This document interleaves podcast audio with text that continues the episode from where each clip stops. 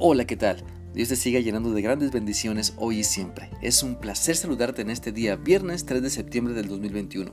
Te animo para que sigamos meditando en lo que la Biblia nos enseña en la carta de Santiago capítulo 1 y vamos a leer hoy el versículo 4, el cual dice así. Por lo tanto, deben resistir la prueba hasta el final, para que sean mejores y puedan obedecer lo que se les ordene.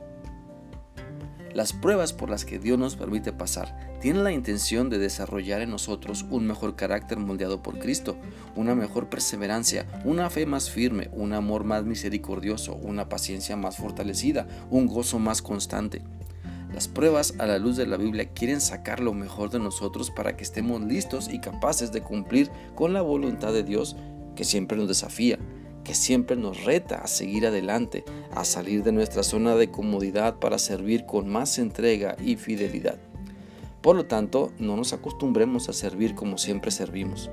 Maduremos, sirvamos con más amor, sirvamos con más misericordia, con más gozo, pues las pruebas nos ayudan a valorar lo que tenemos, lo que hemos hecho, claro, por el Señor, y nos impulsan a salir adelante para tener aún más pasión por Cristo.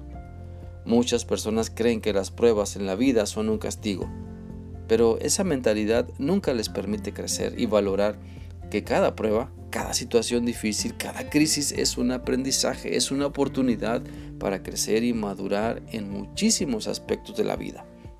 ¿Sabes? Algunas personas ven las pruebas como lo hacemos con la televisión algunos televisores permiten ver un segundo canal en esquina de la pantalla, pudiendo repartir el enfoque y ver dos programas a la vez. Un buen número de personas quieren superponer mm, su punto de vista humano sobre la pantalla de la voluntad de Dios para nuestras vidas. El Señor nos da la perspectiva divina y entonces nosotros abrimos un segundo canal, uno humano, e intentamos resolverlo todo, pero te digo algo, no malgastes tus pruebas tratando de encajarlas en tu manera de ver las cosas y tu entendimiento tan limitado, o acabarás muy frustrado, desgastado. Es mucho mejor confiar en Dios, descansar en su sabiduría y hacer caso a lo que Él te dice para que puedas aprobar la prueba por la que pasas. Seamos realistas.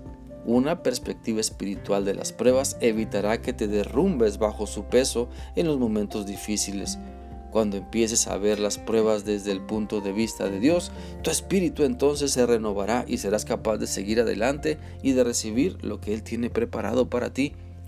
Recuerda lo que Santiago 1.12 dice. Bienaventurado el hombre que persevera bajo la prueba, porque una vez que ha sido aprobado, recibirá la corona de la vida.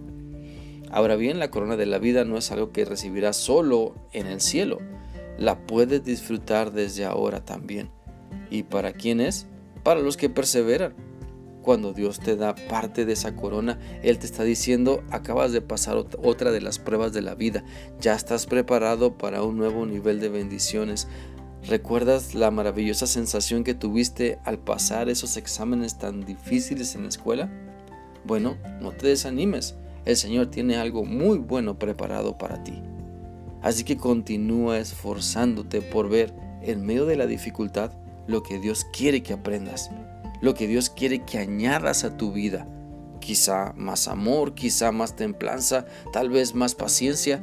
Bueno, sea lo que sea que Dios te esté mostrando que debes madurar, no te desesperes, persevera hasta el final y aprueba esa prueba.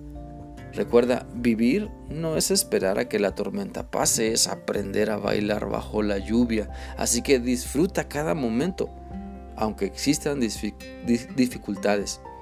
No te aferres a tu forma de ver las pruebas. Desarrolla la perspectiva de Dios y sírvele con más entrega. Espero que esta reflexión sea útil para ti y que sigas confiando en Dios. Sigue confiando en que Él tiene algo maravilloso al final de la prueba que vives hoy. Que sigas teniendo un gran día. Dios te guarde y bendecido fin de semana.